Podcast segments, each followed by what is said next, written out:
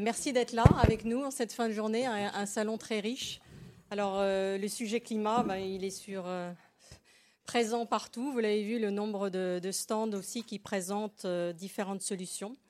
Alors, chez nous, la solution, c'est la forêt climat.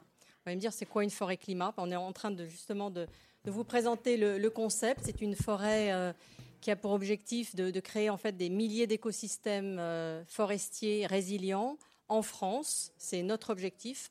Notre objectif, c'est un milliard d'arbres. Vous allez me dire, euh, ils sont fada. oui, et en même temps, un milliard d'arbres, c'est 35 000 communes de France qui s'engage à allouer un hectare sur lequel nous allons planter 30 000 arbres et arbustes. Et à terme, ben, si vous faites la multiplication, on arrive au milliard. Donc euh, je crois que c'est l'enjeu d'aujourd'hui, c'est-à-dire finalement, euh, on est tous dépassés par ces enjeux climatiques et, tous, les acteurs, sont dépassés et il y a aussi des solutions. Et c'est un peu aussi ce qu'on souhaite nous réunir aujourd'hui, c'est aligner finalement les enjeux des collectivités locales, sur le climat notamment, mais d'autres enjeux aussi sur euh, l'écologie et sur euh, finalement le verdissement des villes, les puits de fraîcheur, etc. Et puis on va voir donc le, témoignage de la ville de Metz qui s'est engagée. Et puis les entreprises, les entreprises qui sont aussi, qui ont besoin de, de, s'engager sur des projets concrets, visibles. Euh, c'est plus un chèque que l'on fait pour se dédouaner d'un certain nombre de choses, c'est une action concrète. Voilà, donc euh, pour nous, chez Trees Everywhere, on est une jeune entreprise, on a deux ans. Euh, on a déjà planté 160 000 arbres en France. Euh, cet hiver, on planifie d'en planter 250 000 et on va aller très vite parce que l'enjeu, l'enjeu mérite cette ampleur. Alors, on ne va pas pouvoir le faire tout seul. Et c'est pour ça qu'on a besoin de faire les choses ensemble. Et le ensemble, pour nous, c'est, ce sont des projets locaux pour cet enjeu global. Et qui allons-nous pouvoir réunir? Eh bien, des collectivités locales, leurs habitants, les associations, et puis les entreprises et leurs salariés, leurs dirigeants, pour venir planter ensemble avec nous. Et c'est tout cet écosystème et cette énergie locale que nous souhaitons vraiment rassembler. Donc nous sommes présents dans quatre régions aujourd'hui, cinq, puisqu'en six, merci, parce qu'il y a une île de France en plus nouveau. Euh, sur des projets périurbains et urbains, minimum 5000 m2. Donc, c'est quand même des projets assez ambitieux que nous voulons traiter. Voilà, donc euh, je suis vraiment ravie d'accueillir aujourd'hui ceux qui, qui, sont avec nous pour, pour témoigner un petit peu de la façon dont ils sont engagés à nos côtés et comment ils voient les enjeux pour eux. Donc, je commence par Renaud, Renaud Bétain. merci de nous avoir rejoints, responsable climat chez SWIP. Euh, la plateforme qui monte, la star. Donc voilà, merci. On va, on va vous écouter sur la partie carbone parce que c'est très important. Guillaume Debette, euh, chez Angie, vous êtes euh, donc délégué régional des Hauts-de-France. comment un acteur comme vous se positionne sur ces enjeux? Madame Agamemnon, merci de nous rejoindre, présidente de Metz Métropole. Vice-présidente, vice-présidente, adjointe au maire, et vous êtes euh, bah, sur ces enjeux aménagement public et puis service euh, espace vert. Et puis enfin, euh, j'accueille Sylvain Viravon qui représente le groupe Rexel et notamment deux filiales qui sont Gigamedia et Bizline engagé aussi à nos côtés. Et euh, Sylvain, vous êtes euh, responsable RSE. Donc ça va être important de voir aussi votre témoignage sur euh, vos engagements. la parole est à vous, Renaud. Je vous laisse nous expliquer un petit peu ce contexte carbone qui est souvent un peu touffu pour voir un peu comment on peut faire, qu'on peut voir. Et puis après, on passera à des questions et animer le, panel. J'ai 10 minutes 10 minutes, c'est impeccable. Peu moins, comme vous voulez. Voilà, 10-12. Euh, merci. Maintenant, mais merci à vous pour euh, l'invitation.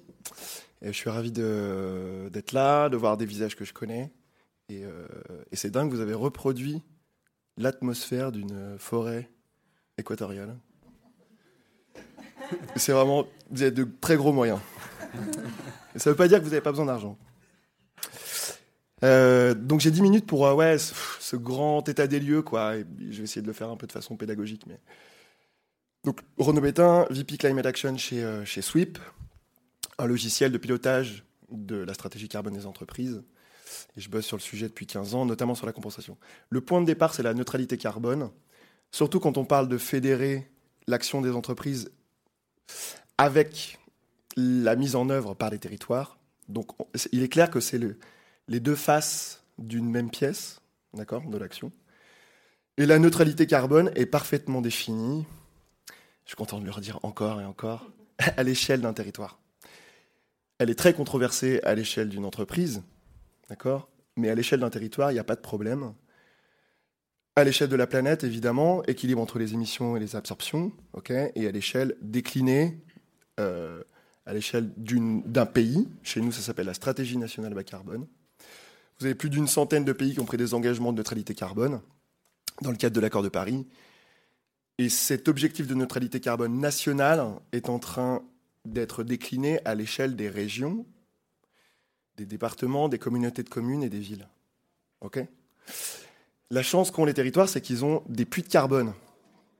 D'accord? Quelque chose qui absorbe du carbone de l'atmosphère et qui le garde le plus longtemps possible. Il finit par le relâcher la plupart du temps. D'accord? Ça dépend au bout de combien de temps.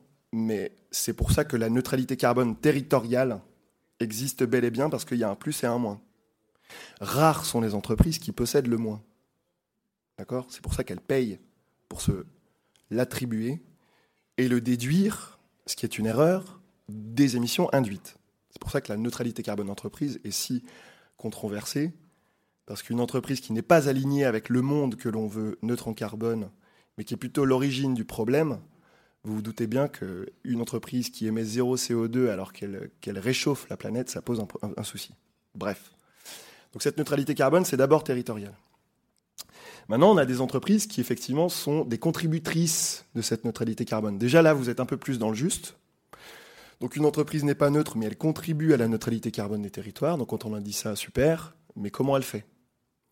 Une entreprise, elle a trois moyens de contribuer. La première, c'est par son business. Alors la première, évidemment, c'est de réduire ses émissions de CO2 à elle, directement et, directement et indirectement. ok?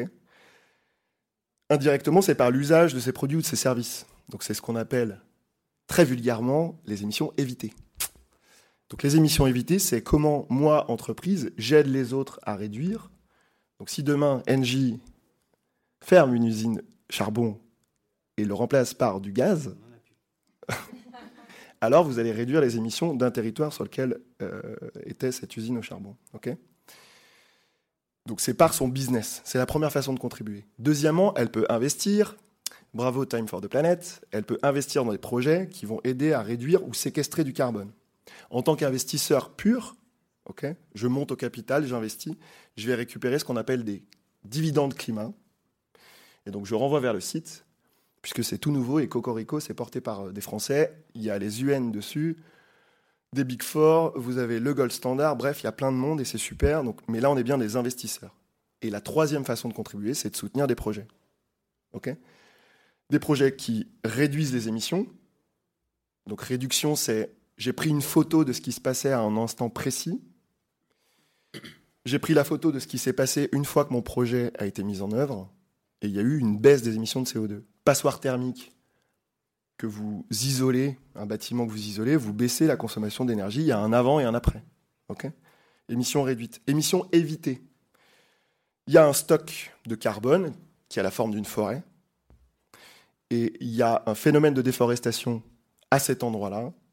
Donc, plutôt que de laisser déforester cet endroit, d'accord? Donc, dans le futur, je vais éviter et bloquer cette déforestation. Donc la photo, pour mesurer les émissions que j'ai évité d'être émises, elle est dans le futur. D'accord? C'est la déforestation future sur laquelle je me base. Et enfin, les émissions séquestrées, c'est vraiment du, c'est vraiment le. Ah, ah.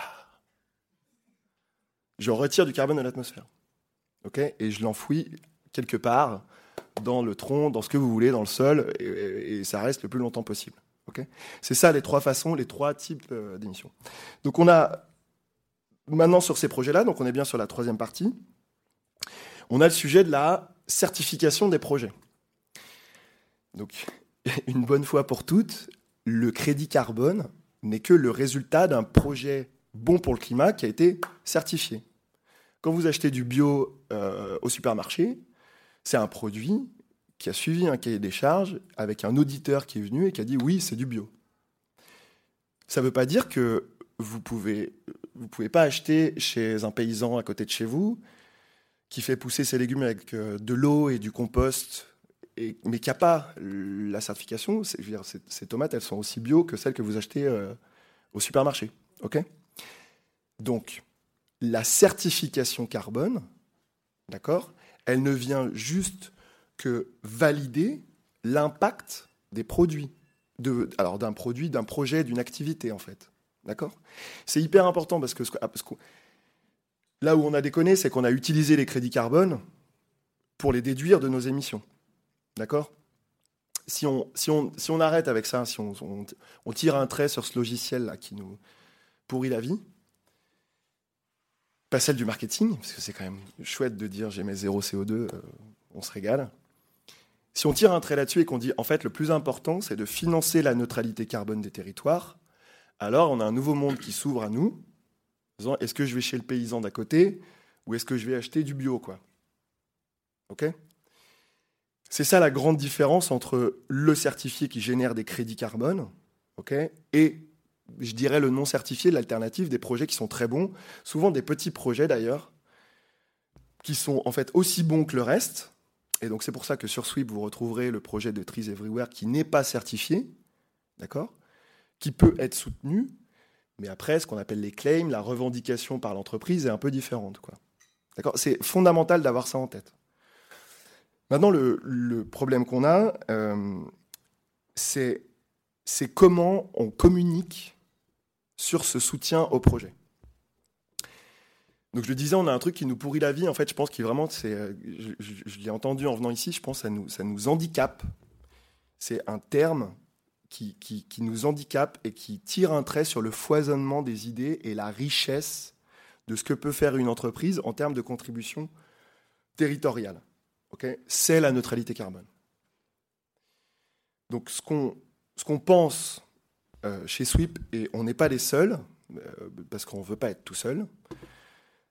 Donc je pense à, euh, à, des entreprises qui ont déjà mis en œuvre ça, à Klarna, système de paiement, je pense au Stockholm Environment Institute, je pense au New Climate Institute, je pense à Winrock aux US, je pense au WWF, qui dit le plus important, c'est de financer, de financer des projets, de financer des projets qui localement vont répondre à un besoin. Financer, pas compenser. Quand vous dites compenser, en fait, vous dites alors combien de crédit carbone t'as acheté? Quand vous dites financer, tu dis alors t'as donné combien en fait? Ça n'a rien à voir. C'est-à-dire que le volume de crédit carbone que vous achetez devient totalement secondaire, indispensable. Alors, crédit carbone ou unité d'impact. D'accord? Parce que vous êtes capable de dire que quand un arbre pousse, il a stocké du carbone. On sait à peu près combien ça capte. Et donc, c'est un indicateur de la performance climatique du projet. OK? Donc, ce qui compte, c'est combien je finance. D'accord? On a un, petit souci maintenant, c'est à quelle hauteur il faut que je finance? Puisque jusque-là, et depuis 20 ans, combien je finance, c'est combien j'émets? C'est-à-dire que la finance ne vous dit pas, allez, j'ai un million, vas-y, fais-toi plaise. C'est, tu as 100 000 tonnes de, CO2 à compenser, j'ai un million, ça fait 10 euros la tonne. ok? 1 million divisé par 100 000, ça fait 10 euros ça m'étonnerait que la tonne de CO2, le coût de revient, soit à 10 euros chez Trees Everywhere. Ça m'étonnerait. Qu'est-ce que c'est que le coût de revient d'une tonne de CO2 C'est combien d'argent il me manque pour financer mon projet euh, au regard de la performance climat de tonnes de CO2 réduites. Donc, vous nous dites quel est votre business model, combien de sources de financement vous avez, combien il vous manque pour financer ce projet, et en fonction du volume de CO2 d'unité générée, quel est le coût de revient de cette tonne de CO2 Quand on pense comme ça, on comprend qu'on a des tonnes de CO2 à 2, 3, 4 euros la tonne, qui ne sont pas des mauvaises tonnes en fait du tout. C'est juste des tonnes de CO2 qui sont basées, en fait, qui sont très climat.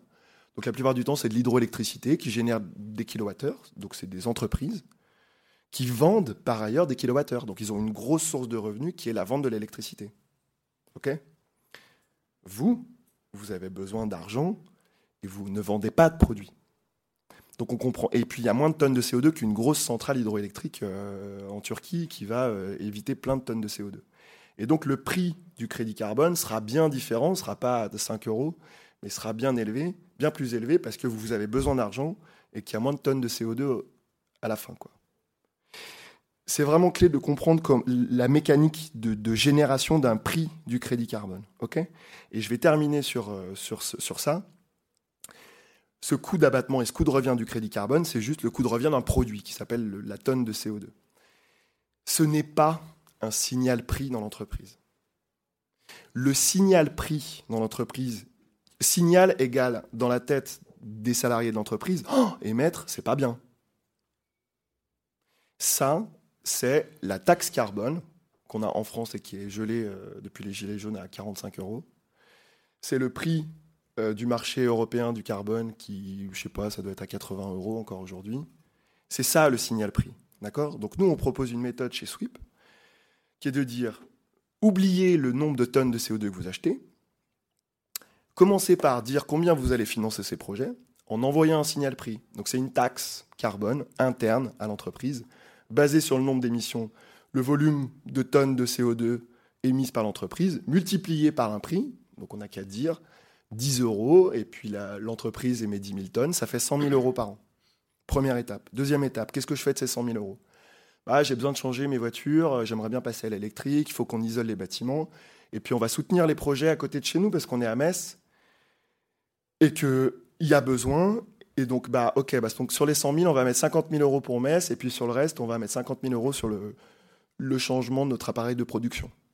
Allocation des fonds de contribution à la neutralité et la troisième étape, c'est eh ben, quel projet je soutiens? Metz, super, bah, on est à côté, donc il y a ce projet-là de Trise qui est trop bien. On va quand même leur demander des, des comptes sur combien d'arbres vous plantez, comment ils ont poussé, est-ce que vous êtes capable de nous dire combien ça séquestre? Mais on est présent aussi euh, en Argentine. Ah, alors et en Argentine, qu'est-ce qu'ils veulent? Ils veulent des arbres? Ils aimeraient bien surtout avoir de l'électricité chez eux et puis euh, peut-être préserver la forêt. Ah, c'est sûr, c'est ça les enjeux? Ok et on est présent euh, au Mali. Ah, qu'est-ce qu'ils veulent au Mali? Des arbres? Non. Ils veulent bouffer, en fait. Ils veulent de la lumière chez eux. Donc, vous voyez bien que l'enjeu de neutralité carbone, il dépasse le sujet du climat et de la pure tonne de CO2 et qui doit absolument répondre à des enjeux sociaux, de santé, parce que quand vous plantez des arbres en ville, vous cassez les îlots de chaleur et vous faites mieux vivre les gens qui y vivent. D'accord? Et donc ça, ça a, une valeur bien plus forte que le simple crédit carbone. Et donc surtout, vous éloignez de ce sujet d'achat de crédit carbone et vous rentrez dans un monde qui est celui de la contribution financière à la neutralité carbone des territoires. Il y a du boulot. Hein. Mais donc voilà, donc nous on propose ça, je crois que ça fait 10 minutes là, non? J'ai dépassé? C'est bon, hein. on est bien? Ah ouais, superbe. Moi, je vais avoir d'autres questions, puis après, je, passerai la, parole aussi pour, pour, euh, pour, vous aider. Je ne sais pas si vous m'entendez bien. Euh, ça me permet de rebondir parce que c'est vrai que cette, cette notion d'engagement, c'est souvent une des questions. Finalement, l'entreprise, elle s'engage, mais comment et à quel montant, finalement? Et on peut avoir, bon, vous m'entendez, comme ça, Euh, peuvent être euh, même des grands groupes et qui nous disent Ah ouais, c'est génial, votre truc, euh, je mets 100 arbres. Ah non, non, non, non. Vous n'êtes absolument pas aligné avec ce que vous voulez faire. Alors, quelle démarche avez-vous? Combien de salariés avez-vous? Quel est, quel est en fait l'effort et d'où vous partez? Alors, c'est ma première question pour, pour vous, Sylvain. Vous partez d'où quand, quand, vous êtes venu nous voir? Parce que vous faisiez déjà beaucoup de choses en interne. Oui, alors Bonjour à tous. En fait, euh, donc, euh, dans les marques propres de Rexel, on a une, certaine maturité au niveau de l'RSE. Et euh, fin d'année dernière, avec mon collègue Emmerich qui est dans la salle, on a, on a fait la fresque du climat, on a animé la fresque du climat pour tous les salariés. Et il y a eu un, petit mouvement qui s'est dit, OK, qu'est-ce qu'on peut faire collectivement avec nos clients, nos prestataires, nos fournisseurs, etc., avec nos parties prenantes. Et on a, on a fait un petit benchmark de ce qui se passait. On a bien vu durant la fresque que les puits de carbone, c'était les océans et les forêts. Bon, avec une filiale à Paris, une filiale à Lille, on s'est dit on va peut-être pas aller euh, avec Surfrider ou Sea Cleaners, etc. vers les océans. Et du coup, on a, on a fait une petite veille sur ce qui se faisait sur les plantations euh, d'arbres. Et puis, euh, rencontre avec Sophie qui a, qui a tout de suite matché avec, euh, avec euh, les valeurs, le, hum, leur, tout leur process, etc. Et puis on s'est engagé là-dedans. Et au final, l'objectif, c'est de faire participer nos parties prenantes à des plantations début 2023 pour, voilà, pour engager tout ça. Et puis on n'est pas du tout dans l'esprit le, dans achat carbone, compensation, etc. on est plus dans l'objectif concret de travailler sur des produits, packaging, le transport avec Fred 21, etc. La partie Aware, c'est la partie fun et la partie surtout euh, engagement avec toutes nos parties prenantes, avec faire quelque chose de concret où tout le monde peut prendre sa, pelle et sa pioche et puis aller planter des arbres. Donc il y a une dimension aussi de sens euh, quelque part, les messages que vous envoyez vis-à-vis aussi de, vos clients. Euh, et puis moi, ce qui m'avait aussi intéressé, c'est que vous faites un, mini bilan carbone sur les produits que vous vendez. Donc il y a une pleine responsabilité. Et je pense que cette notion de responsabilité, elle est importante. Et vous envoyez déjà des signaux quelque part voilà, d'ordre de, de, grandeur. Je pense que ça, c'est assez intéressant. Oui, alors si euh, tout le monde connaît Yuka, j'imagine, sur les, sur les produits alimentaires. Le marché de la distribution électrique, c'est euh, euh, c'est pas très connu. Voilà. Dans le groupe, il y, a deux, il y a deux grosses entreprises qui se partagent le marché. Là, ce qu'on essaie de faire, c'est que, même type que Yuka, de créer sur nos produits un ranking sur euh, l'impact CO2, euh, quel produit est plus vertueux qu'un autre, etc., pour tendre vers de la transparence vis-à-vis du consommateur, et puis, comme, comme le dit Sophie, d'avoir un bilan CO2 par produit. Guillaume, deuxième entreprise, j'allais dire producteur-distributeur d'énergie. Qu'allez-vous faire sur des projets en territoire qui peuvent éventuellement être liés à donc, cette notion de reforestation, de renaturation? On n'est pas que producteur et fournisseur d'énergie, on est bien plus que ça, on est un partenaire des territoires dans notre action au quotidien et, c'est à ce titre-là qu'on intervient, puis on est citoyen et habitant de ces territoires. Et donc on constate, comme vous tous, l'urgence climatique, la nécessité de penser différemment, la nécessité aussi, c'est vrai, d'effacer l'empreinte carbone et, de travailler différemment. Donc à travers nos actions sur les villes et, sur les territoires, on cherche aujourd'hui par, euh, par des actes de mécénat ou par des actions au quotidien à, avoir un impact positif, en tout cas le plus positif possible vis-à-vis de, ces territoires. Alors, ça me, permet de, me tourner vers, vous, Madame Agamemnon. Euh, ces enjeux climat euh, sont au cœur de, ben, vos préoccupations, j'imagine, quotidiennes. Euh, pourquoi ce projet à Metz, euh, qui est d'une très grande envergure Peut-être euh, il n'y a peut-être aucune ville en France qui a ce type de projet de renaturation. Est-ce que vous pouvez nous en dire plus? Oui, ben merci à, vous pour l'invitation. Alors, Metz, pour ceux qui ne connaissent pas, hein, c'est une ville assez assez particulière puisqu'on a plus d'un quart de la ville qui est en espace vert. Hein. C'est la troisième ville la plus verte de France. Et euh, pour autant, on considère qu'on n'a pas encore répondu à, l'urgence climatique et donc il faut vraiment qu'on travaille dans ce sens-là. Alors, ça, faisait longtemps que, trottait euh, dans notre esprit euh, la, réalisation d'une forêt urbaine. Alors, elle a été implantée dans, plusieurs endroits, y compris même au centre-ville de Metz, à côté du centre Pompidou. Hein. ça avait été un projet d'ailleurs que je n'ai pas encore abandonné. mais avec l'évolution de, euh, l'artificialisation des sols, etc., on s'est dit ben, il faudrait peut-être qu'on reconquiert euh, une friche. Et en l'occurrence, nous, à, Metz, on a énormément de friches militaires. Euh, Ce n'est pas que des friches industrielles. Et on a une friche militaire qui avait été occupée précédemment par l'état-major et le régiment du matériel, friche très polluée donc euh, bâtiments qui ont été démolis et qui restaient euh, dans son jus en attendant qu'un jour un projet urbain et notamment euh, des maisons en, bande viennent remplacer ce qui était autrefois un fleuron de l'armée.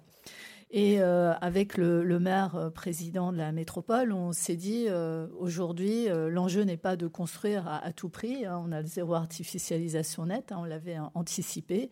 Et donc, on s'est dit que cet endroit était idéal pour créer une forêt urbaine en plus, on est à proximité d'une voie ferrée, ça va permettre euh, d'atténuer au moins le bruit par, le, par la couverture euh, végétale. Et puis, on est dans un endroit qui était complètement délaissé euh, au niveau de la ville. Hein. C'est un quartier un peu difficile, une zone un peu sensible, avec des habitants qui avaient l'impression qu'on n'avait jamais travaillé pour eux.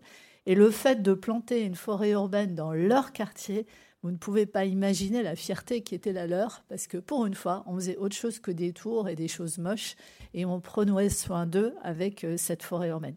Donc voilà, c'était euh, le cheminement qui a été un petit peu long, on va dire. Hein. Moi, ça fait sept ans que je suis adjointe espace vert. Ça fait sept ans qu'on réfléchissait à la mise en œuvre de, cette forêt.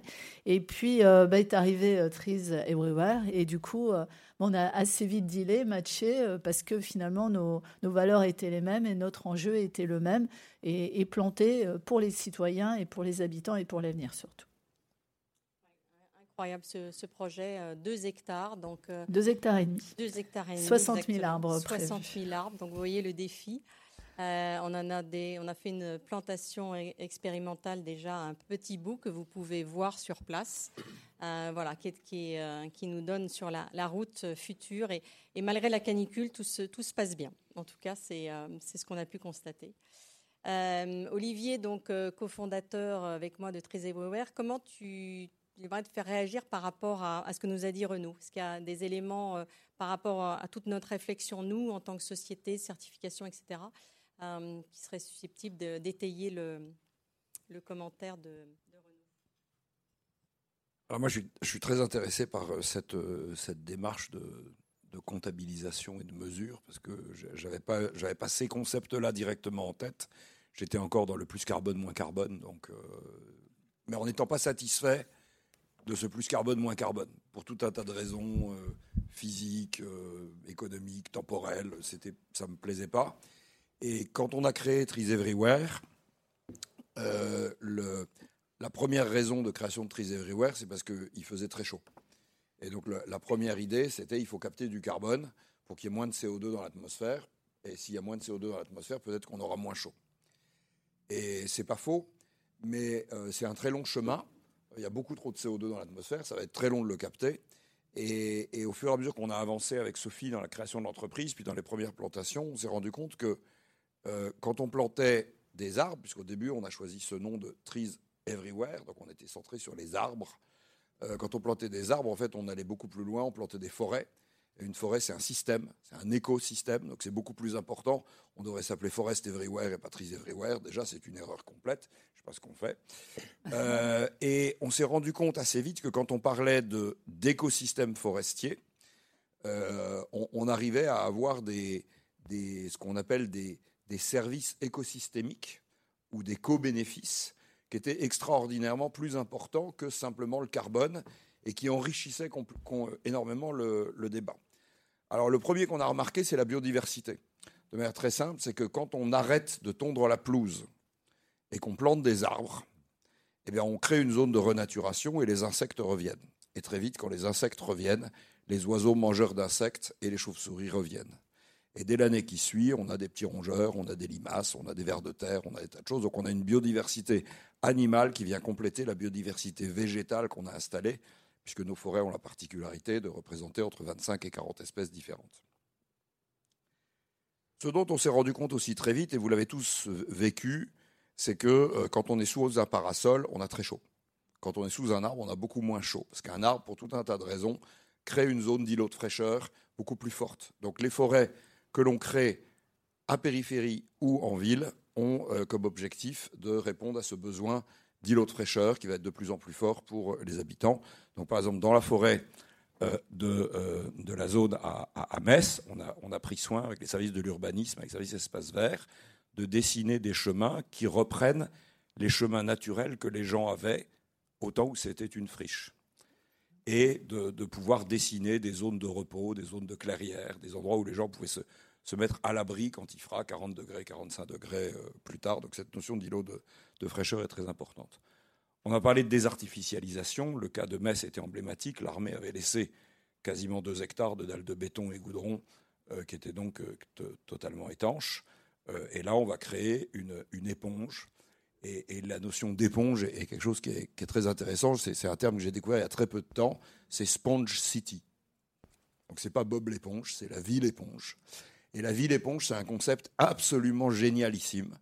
Euh, donc on va complètement intégrer dans la réflexion de Trees Everywhere avec les entreprises et avec les, et avec les villes. Euh, la forêt, c'est aussi un moyen de lutter contre la pollution. Euh, dans une ville comme, comme Mulhouse, on a construit une, forêt sous forme de, de bandes, de haies très larges le long d'une autoroute pour protéger une zone de renaturation. Ben, on va couper le bruit, première pollution, on va couper la poussière et on va permettre à cette zone de renaturation d'être réellement euh, beaucoup, plus, euh, beaucoup plus naturelle.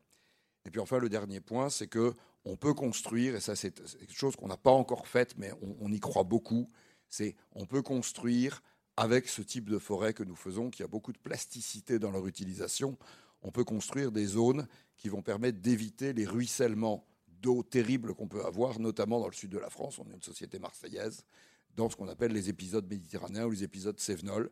Donc si on est capable de planter des, bandes forestières à, flanc de colline, on arrivera peut-être à réduire l'impact désastreux de ces, pluies diluviennes.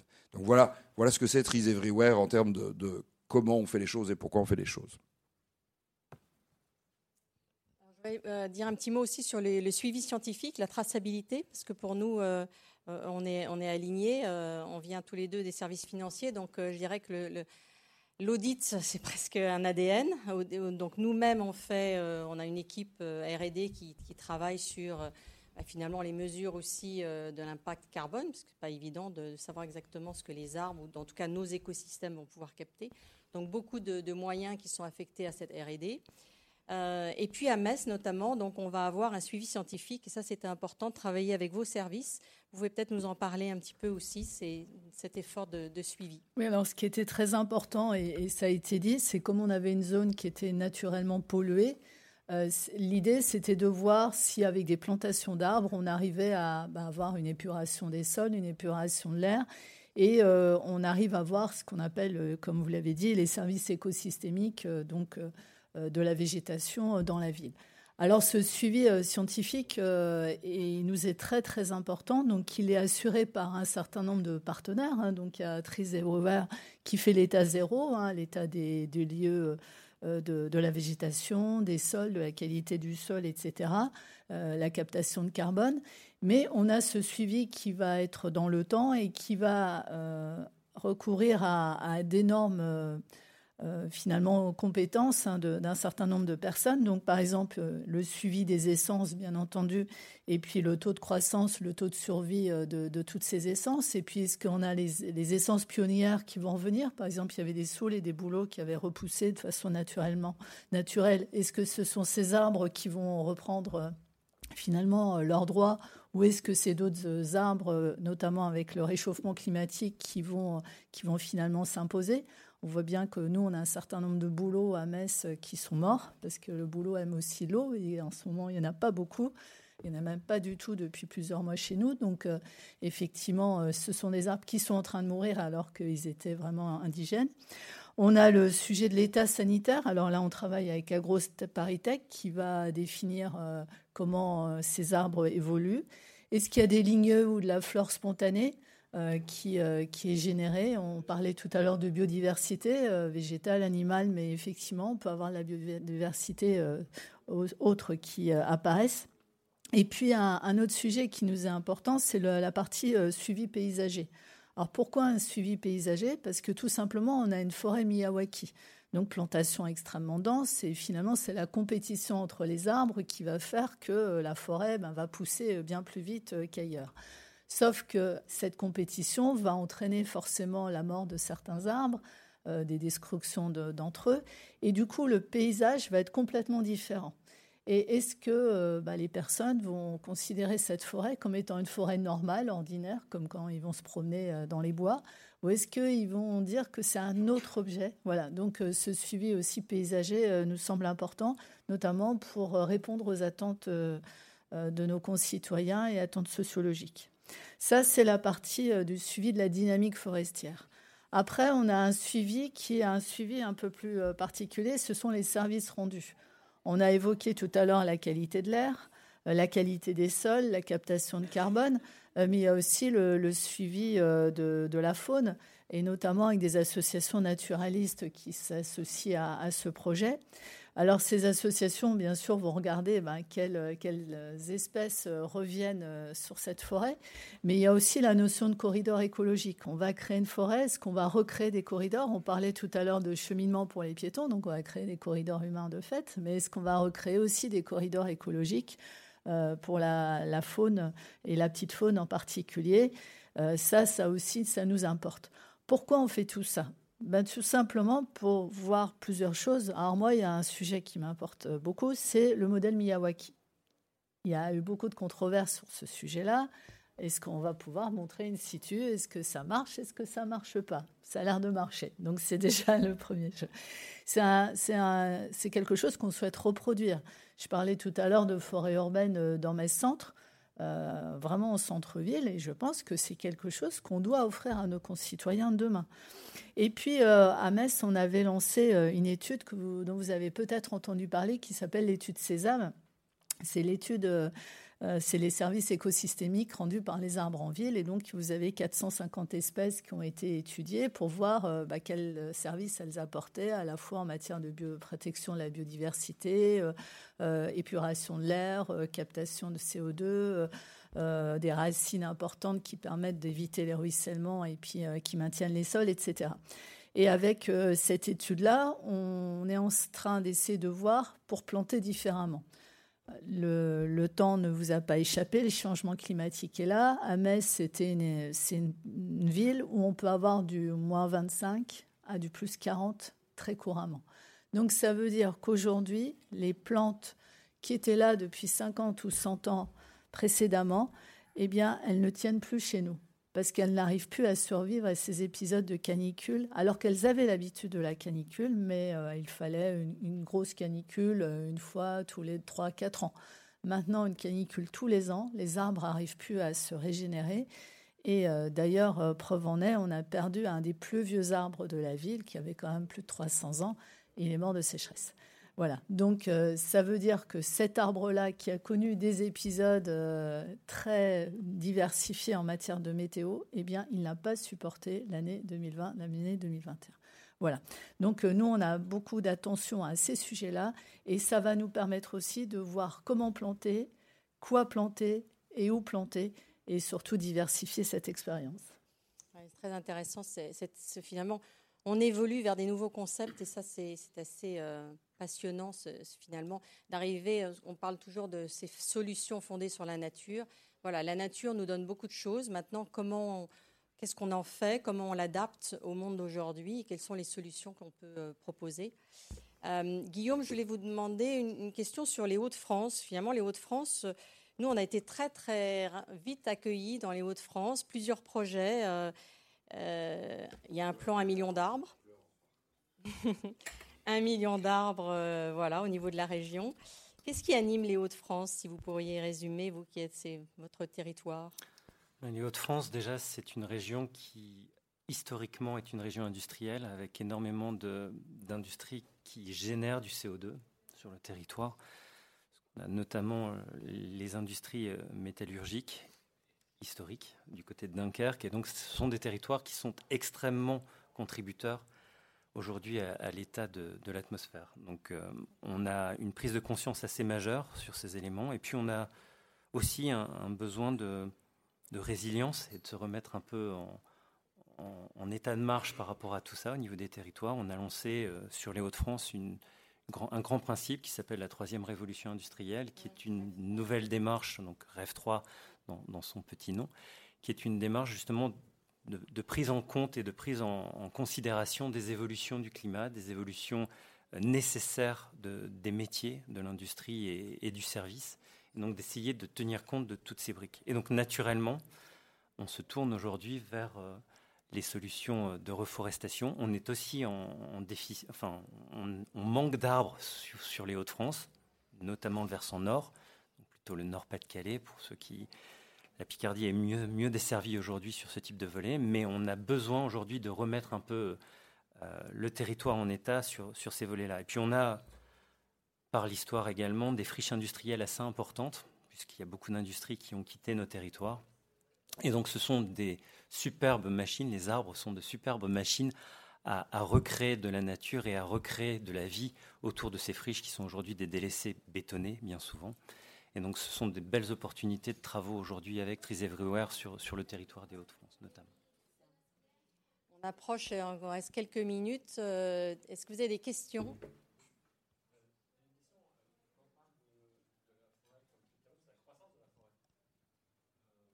La croissance de la forêt qui, euh, stocke du qui absorbe du carbone et après le stock. Donc euh, apparemment, vous oui, dans le sol. Après, vous refusez donc d'exploiter à terme. C'est-à-dire qu'en fait, une fois que la forêt est mature, pourquoi pas l'exploiter? C'est euh, semble pas euh, choquant parce que le bois va, être utilisé pour euh, faire autre chose, pour être en compétition avec de, l'acier, du béton, des sources d'énergie. Et je vois pas ce qui, ce qui est gênant en fait de l'exploiter. C'est un, point, un point qui est très important, c'est que nous ne sommes pas en concurrence avec euh, le secteur euh, de la forêt bois. Donc le secteur de la forêt bois est un secteur très important en France. Il y a déjà 16 millions d'hectares de forêt. C'est une, énorme activité industrielle et qui a un très grand potentiel de développement. Ce que nous faisons, ça n'est pas de la forêt bois. Ce que nous faisons, c'est de la forêt climat. Donc nous plantons des forêts qui sont juridiquement inscrites dans un temps très long, euh, d'abord parce qu'on a signé avec les communes un contrat de protection de ces forêts qui s'appelle une obligation réelle environnementale. À Metz, je crois que vous vous êtes engagé à ne pas couper d'arbres pendant 60 ans. 60 ans. D'accord. Non, mais c'est pas coupé du tout. Hein, d'accord. Et, et sauf que là, alors, alors ensuite, le, le deuxième point, c'est que le, on, euh, Madame a parlé de, forêt Miyawaki. Ce n'est pas le terme que nous employons, même si effectivement les travaux du professeur Miyawaki sont à la base de nos propres travaux de, recherche. Mais quand on construit une forêt avec trois plans au mètre carré de 30 ou 40 espèces différentes, c'est une forêt qui ne sera jamais exploitable en bois. C'est l'objectif du professeur Miyawaki était de voir comment on peut construire une technique de restauration forestière pour reconstruire des forêts primaires. Donc les forêts que nous plantons ne seront jamais ni la forêt des Landes, ni la forêt de Troncet qui avait été faite sous Louis XIV pour faire des bateaux de la, marine. Donc il y a des tas d'endroits en France où on fait extraordinairement bien de la forêt d'exploitation pour faire du bois d'œuvre, ou du bois industrie, ou du bois de chauffage.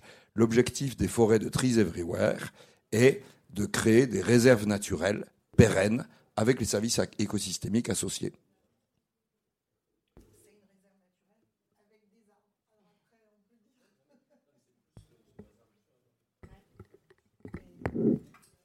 D'autres questions Je sais pas. Oui.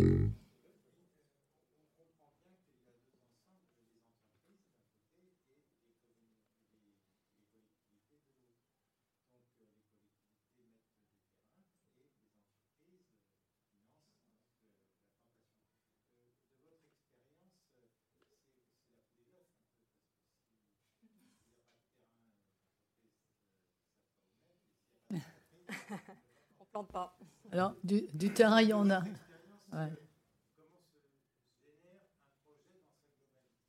Alors, le terrain, en général, il y en a. Alors, effectivement, il y a des, communes qui ont plus de zones de développement urbain, hein, tout simplement parce qu'elles sont soumises à un plan de prévention des risques inondation ou des risques technologiques ou autres. Mais en général, les terrains qui, euh, qui, sont, euh, qui sont en friche et qui peuvent être convertis pour ce genre de projet, il y en a à peu près partout. Quand je disais tout à l'heure qu'on envisageait un, projet en centre-ville, c'est un triangle qui est complètement constructible et qui demain, euh, enfin, qui était prévu un moment pour accueillir un centre social. Donc, il y y a ce qu'il faut en termes de terrain. Encore faut-il le vouloir. Alors, ce qui est intéressant dans, le terrain qui nous concerne, nous, c'est que l'armée, nous, a laissé de très, très grandes friches. Euh, donc, euh, il, faut les reconquérir. Alors, il y a plusieurs possibilités de les reconquérir avec des projets urbains qui coûtent très cher. Ça, on en a quelques-uns euh, sur notre territoire. Et puis, à des moments, il faut se dire aussi, on arrête le, tout construction et on revient à la zone naturelle. Et Lausanne va nous l'obliger. Hein. C'est clair que la, zéro artificialisation nette bah, va nous obliger à repenser finalement notre développement. On travaille là sur un PLUI intercommunal, un plan local d'urbanisme intercommunal. la ville de Metz, on a décidé de descendre de plus de 80% nos droits à construire par rapport à, en termes de surface, hein, par rapport à ce qui nous été autorisé dans le précédent PLUI et qu'on pourrait toujours faire dans le cadre des nouvelles règles. Mais on a décidé de nous-mêmes de baisser parce qu'on considère que bah, il faut être responsable aussi. Il vaut mieux qu'on reconstruise la ville sur la ville. Et puis qu'il y a des terrains, comme c'est le cas de celui-ci, ben, qu'il faut réinvestir différemment. La forêt urbaine, c'est une possibilité. On pourrait faire aussi beaucoup de parcs urbains. Un parc urbain, c'est moins finançable par les entreprises. Je, suis désolée, mais on arrive, on arrive au bout. L'enjeu, c'est les entreprises. Ouais. Ouais. Les entreprises adhèrent. Alors, c'est là qu'on a besoin d'intermédiaires, parce que nous, effectivement, on peut aller voir, euh, on a de temps en temps, effectivement, des entreprises qui viennent directement faire du mécénat euh, sur nos territoires, mais on a aussi besoin de cet intermédiaire. C'est pas du mécénat, et c'est vraiment une, action euh, volontaire. Et nous, c'est très important, parce que ça nous permet d'embarquer à tout un écosystème avec nous. Tout à fait. Et, ça nous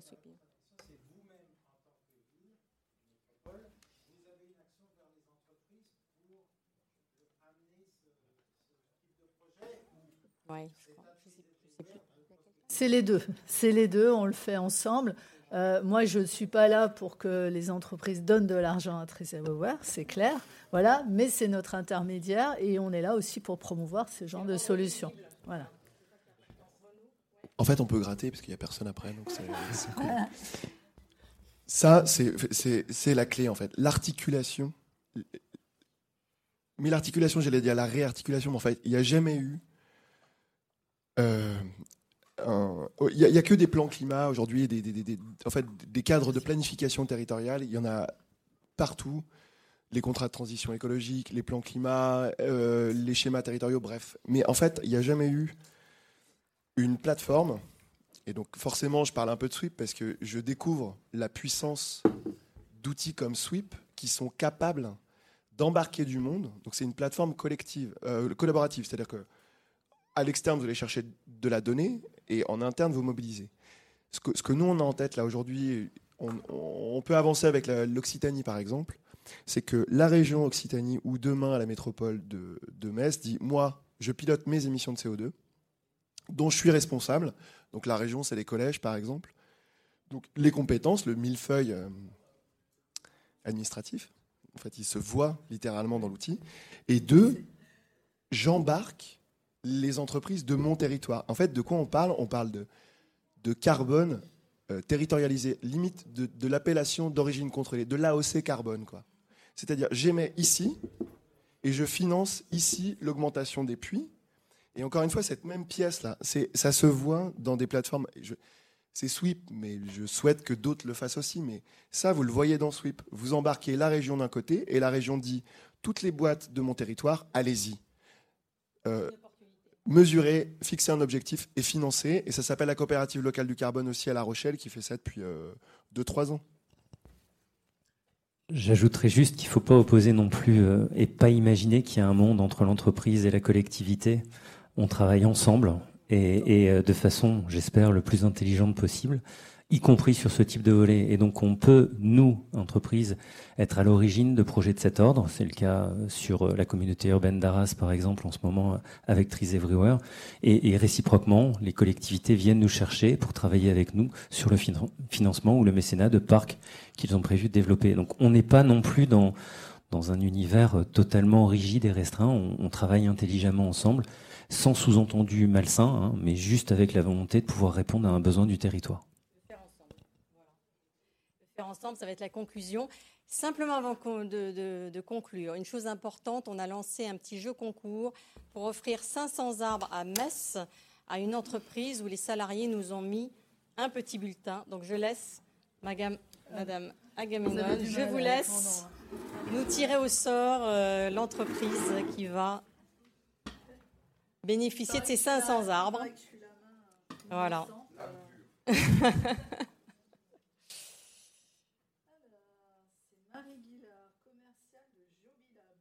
Bon, et eh ben voilà, on va lui annoncer. Et en espérant qu'elle qu'elle abonde à, 500 arbres de plus et euh, à planter à Metz très vite. Merci, encore. Merci beaucoup.